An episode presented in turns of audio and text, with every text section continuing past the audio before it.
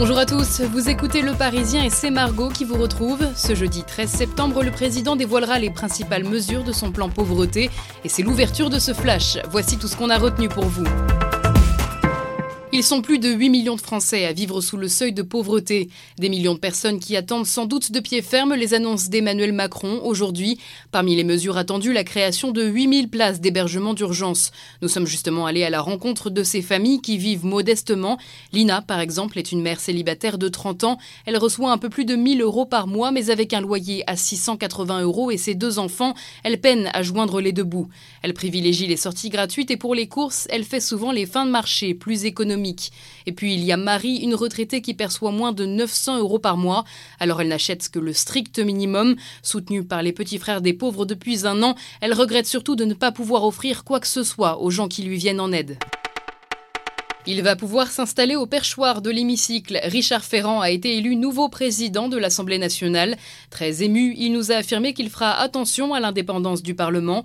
Et parmi les mesures qu'il espère mettre en place, deux choses. D'abord l'audition systématique des ministres sur l'application d'une loi, six mois après son entrée en vigueur, et permettre aux organes du Parlement d'avoir accès à toutes les données conservées par les administrations publiques.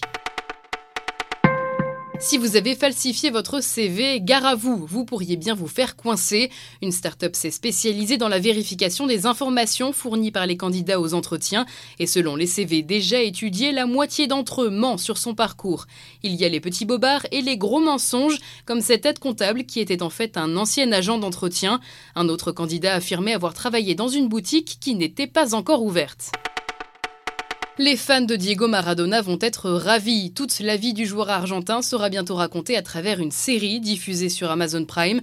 Les épisodes se concentreront sur sa jeunesse et sur son épopée de footballeur. Le tournage n'a pas encore commencé, mais la série est prévue pour 2019.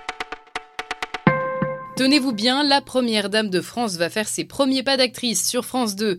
Elle jouera son propre rôle dans la série humoristique Vestiaire qui parle de handicap. Ce n'est pas un hasard, Brigitte Macron a montré qu'elle était sensible à cette cause depuis qu'elle est première dame.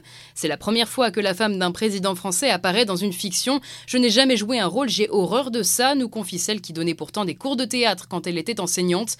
Si vous êtes curieux, vous pouvez dès aujourd'hui regarder un extrait dévoilé par la chaîne. Pour l'épisode complet, il faudra attendre samedi 20h45. Vous écoutiez Le Parisien, c'est fini pour aujourd'hui, mais rendez-vous demain pour un nouveau tour de l'actu.